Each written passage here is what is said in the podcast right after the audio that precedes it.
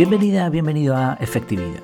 Aquí hablamos de efectividad, claro que sí, pero sin olvidar las cosas importantes de la vida. El episodio de hoy se titula La importancia de un archivo de conocimiento. Bueno, he puesto la importancia entre paréntesis relativa. importancia de un archivo de conocimiento relativa. Vamos a ver por qué.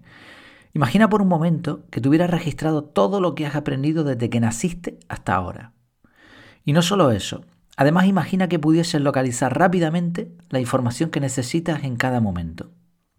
Esto sería una auténtica pasada, porque cada día somos no somos más inteligentes, pero sí acumulamos más conocimiento, más vivencia, más experiencia. Y no seríamos más inteligentes por nuestras propias capacidades, sino por el uso avanzado, el acceso a toda esa información acumulada. Evidentemente no, yo no conozco a nadie que haya logrado algo así, ni remotamente similar. Quizás si la ciencia sigue avanzando, y si este sistema, este mundo dura mucho, se puede hacer algún tipo de volcado de la memoria para digitalizar todo lo que tenemos ahí arriba, debajo del sombrero.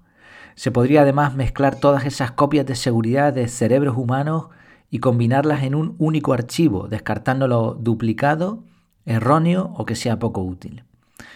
Bueno, esto estamos imaginando porque creo que nunca llegaremos a esto por diferentes motivos. Aún así, muchas personas sí que han, logrado algo similar a muy pequeña escala. Se han creado sus propios archivos de conocimiento.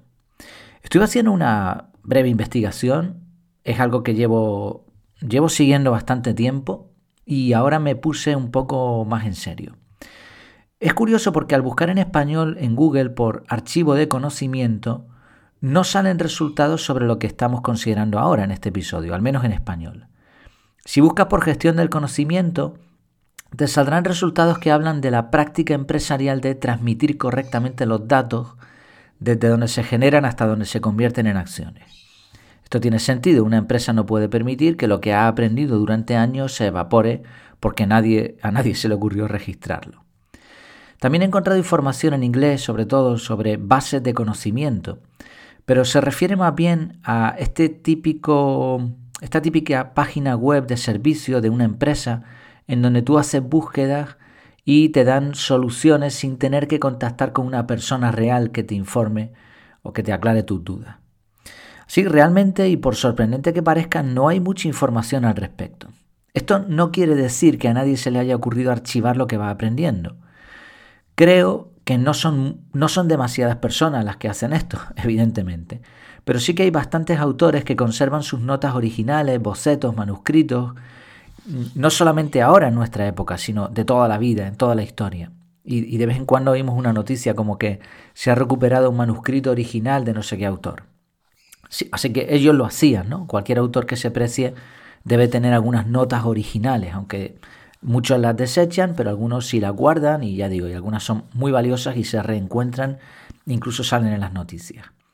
Pero de cara al resto de personas, normalmente ese archivo de conocimiento se queda para el autor.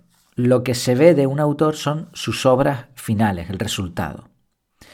¿Cómo se organizan estas bases de conocimiento, estos archivos de conocimiento?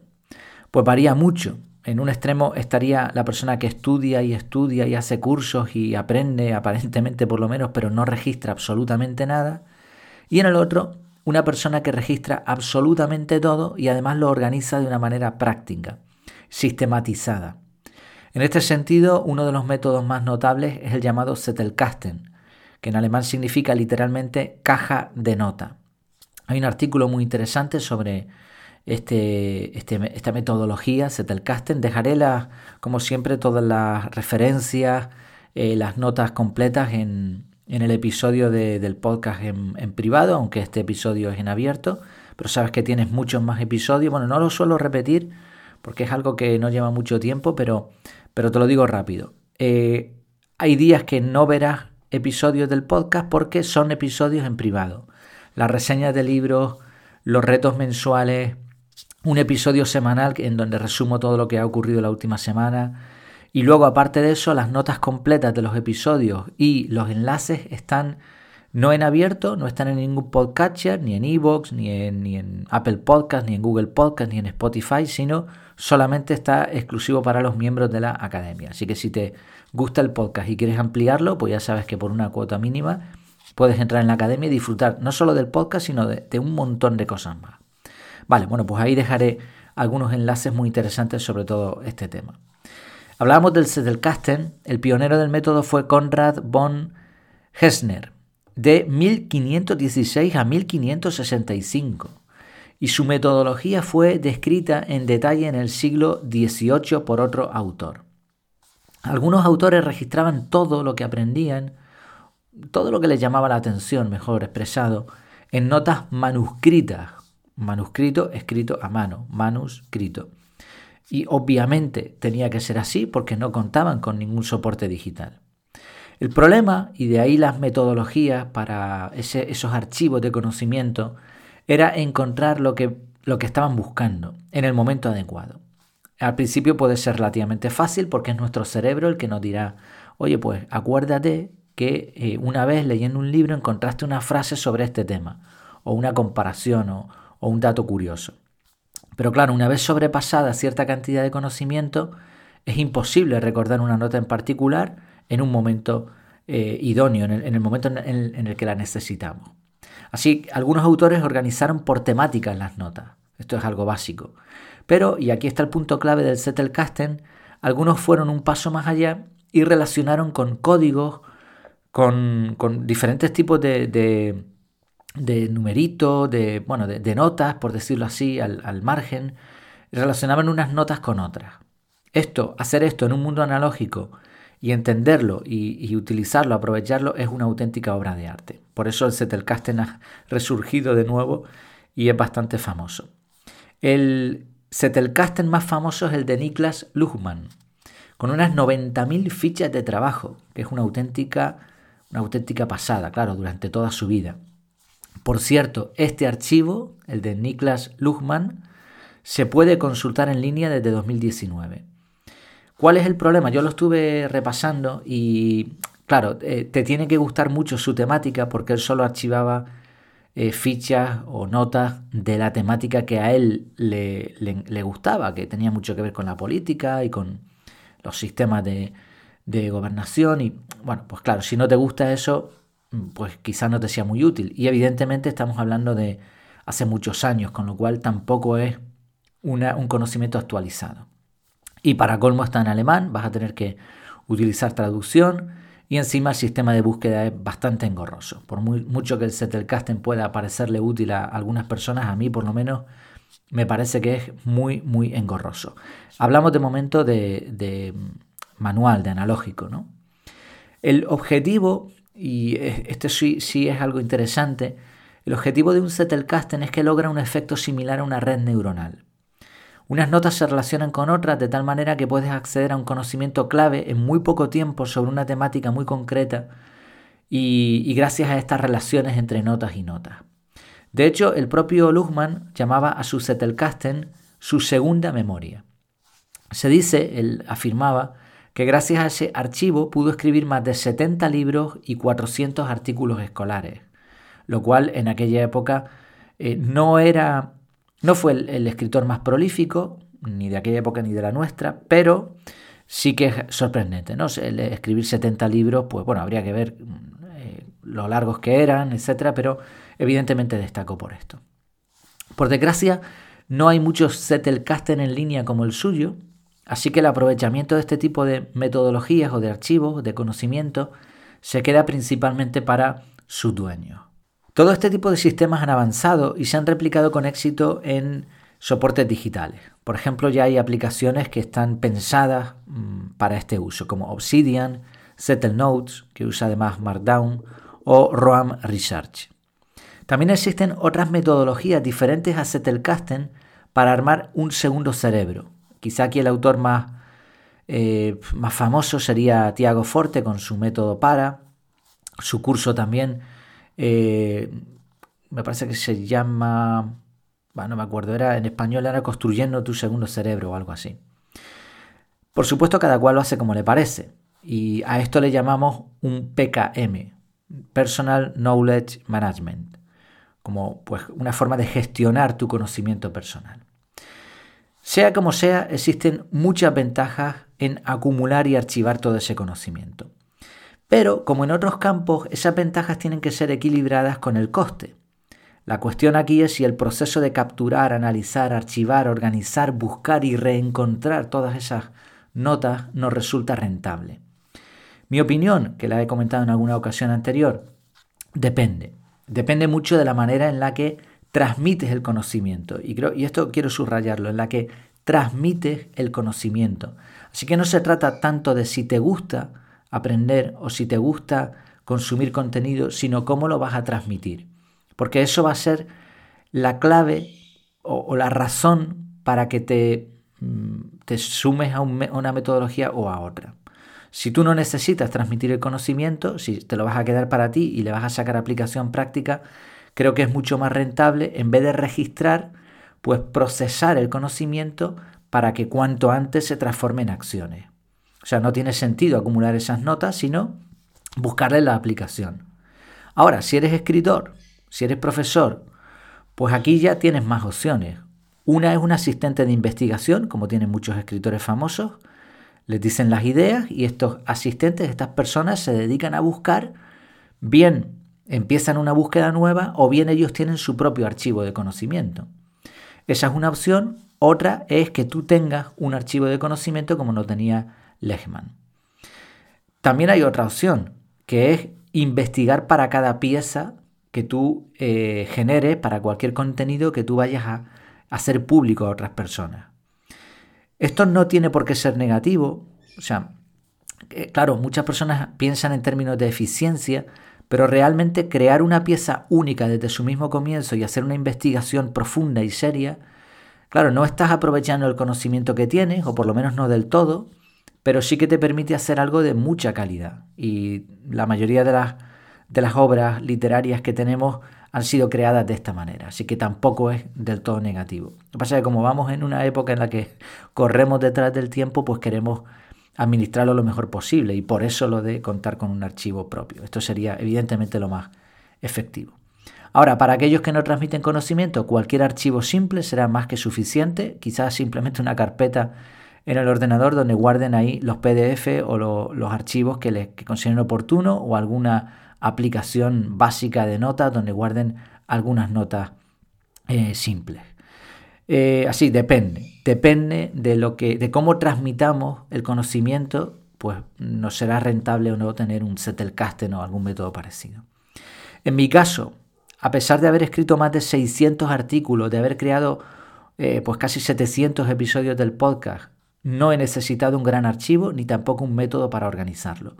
Básicamente lo que tenía era un documento de Word o de Pages en Apple donde iba escribiendo ideas sueltas y cuando necesitaba buscar información sobre un tema, hacía una investigación con las herramientas en línea y echaba un ojo a mi archivo con una búsqueda, simplemente en, el Mac, por ejemplo, Control F, eh, Find, y, ahí pues buscas y te, da, bueno, puedes buscar además de, forma bastante avanzada y te da los resultados de lo que yo ya tenía anotado, pero ya está, no tenía ningún, ningún sistema ni nada parecido. Cuando ese archivo fue creciendo, por una cuestión de practicidad, porque estuve durante algún tiempo compartiéndolo en Twitter y en otros sitios, pues lo que hice fue pasarlo a una hoja de cálculo que tiene menos peso, es más rápida en la búsqueda y también te quita de encima el tema de formato y otra serie de, inconvenientes. Y, a la hora de transportar esas frases o esas ideas es más fácil que desde un documento de texto. En la actualidad lo que estoy fabricando es una tabla un poquito más avanzada. Simplemente, simplemente el avance ha sido que he añadido una columna con etiquetas. Porque al hacer una búsqueda por un término no salía todo lo relacionado, sino coincidencias exactas. Entonces al ponerle etiquetas amplío un poco más eh, la búsqueda. ¿Necesito algo más avanzado? Creo que no. Y eso que estoy ahora mismo enfocado en sacar cursos en sacar contenido mucho, a, un ritmo superior que antes, pero además con una calidad también pues superior, porque ahora eh, estoy dentro, bueno, estoy en una academia en donde lo que tengo que ofrecer es, de calidad. Mm, aún así no necesito ningún Zettelkasten, ni ninguna memoria extendida, ni ningún segundo cerebro. Con tener esas ideas las etiquetas y hacer búsquedas en el momento en el que estoy investigando algo es más que suficiente. Además, yo ya tengo mi propio archivo de conocimiento, la diferencia es que lo tengo en línea. Muchas veces busco en mi propia web o busco en mis propios episodios del podcast y ya está, así de sencillo. Creo que la clave en un archivo de conocimiento son de hecho dos cosas. Uno, que lo que guardes ahí esté relacionado con una temática concreta y que sea de calidad. Esto sería un requisito. Y el segundo es que lo puedas encontrar. Por eso te dicen que cuando archives este tipo de notas, escribas para tu yo futuro. O sea, que dentro de cinco años tú mismo lo puedas encontrar. Incluso yo voy un poco más allá. Intento escribir de tal manera que cualquier persona podría encontrarla si hiciera una búsqueda sobre ese tema o esa palabra, o sea, keyword o como lo quieras llamar. Todo lo demás probablemente sobra. Pero hay aquí otro punto. Me hice una pregunta. ¿Podría compartir de alguna manera mi archivo de conocimiento para que otras personas lo aprovecharan en línea? Y otra cuestión, ¿podría aprovechar las ideas de otras personas para añadirlas a un único archivo compartido? Bueno, pues eso es lo que acabo de montar como una pieza más dentro de la Academia de Desarrollo Personal Efectividad. Un archivo de conocimiento compartido. Lo que he montado es una tabla, me ha costado un poquito porque no encontraba la manera más efectiva, digamos, de, de lograrlo. Y al final he conseguido una tabla que funciona muy bien, muy rápida, en donde voy, eh, estoy traspasando poco a poco las ideas breves que tenía anotadas, ilustraciones, frases interesantes, citas de libros, eh, anécdotas, etc. Y en una columna adicional las etiquetas. Y además hay una, una, lupa de búsqueda para encontrar, que además es rapidísima, no sé cómo lo hace, pero es muy, muy rápida, y eso que está online. Y luego un formulario que no es un formulario de contacto donde tienes que poner tus datos, no, no, es un formulario simple donde puedes escribir una idea. A mí me va a llegar un correo con esa idea y decido si añadirlo, si corregirlo, si, si ya estaba en la tabla o no estaba. Y poco a poco con esto voy a montar un archivo de conocimiento que, bueno, ya es, ya es amplio, ya tiene un montón de ideas, pero que seguirá sumándose, porque todavía no he terminado de pasar lo que tengo, en los próximos días lo terminaré y aparte todo lo que me vayan añadiendo. Obviamente la temática es el desarrollo personal, que es bastante amplio. Está pues el tema de finanzas, el tema de, frases sobre el progreso, de lectura, bueno, pues todo lo que viene a, parar a ese desarrollo personal. Eh, por ejemplo, no hay nada de política, no hay nada de deportes, o sea, una temática amplia, pero aún así sigue siendo un tema cernado. Evidentemente también está muy sesgado porque son ideas que a mí me resuenan, a mí me parecen muy útiles, pero al mismo tiempo creo que es lo mejor de lo que voy aprendiendo extractado, con lo cual el valor pues probablemente sea altísimo para otras personas también. Para mí lo es, son como perlas de conocimiento, como el que guarda en algún sitio sus mejores recetas o los mejores trucos para hacer algo. ¿Qué te parece la idea? Por cierto, he estado buscando como loco en internet otras bases de conocimiento, eh, otros PKM o, como lo quieran llamar, me da igual, lo he buscado de mil maneras y no he encontrado archivos de conocimiento como este. Quizá porque estaría dándole un trabajo hecho a otras personas y la mayoría de los autores no quieren, no quieren compartir eso, evidentemente. Pero creo que ganamos todos, ¿no? Y además, por supuesto, ya lo sabes, además del archivo de conocimiento, en la academia tienes un grupo privado, reseñas de libros, retos grupales, el curso del método CAR, cursos como el de lectura rápida y comprensiva, el de gestión del correo, uno que estoy ya empezando, que terminaré este mes sobre autodisciplina, que va a venir súper bien para comenzar el año, clases en directo, recursos exclusivos, o sea, una academia online que no te va a decepcionar por una cuota bastante económica, que además ya has abierto que irá subiendo en breve, desde que lleguemos a una cantidad, pues va a subir un poquitín.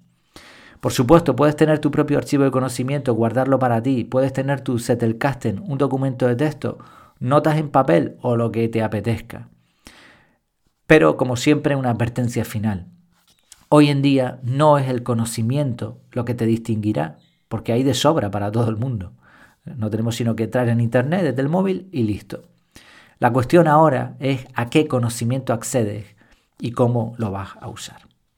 Bueno, pues cualquier cosa, como siempre, en el grupo privado puedes comentar o bien en, la, en el formulario de contacto efectividad.es barra contactar. Y para ver todo lo del archivo de conocimiento y todo eso, efectividad.es. Ahí lo tienes todo. efectividad.es.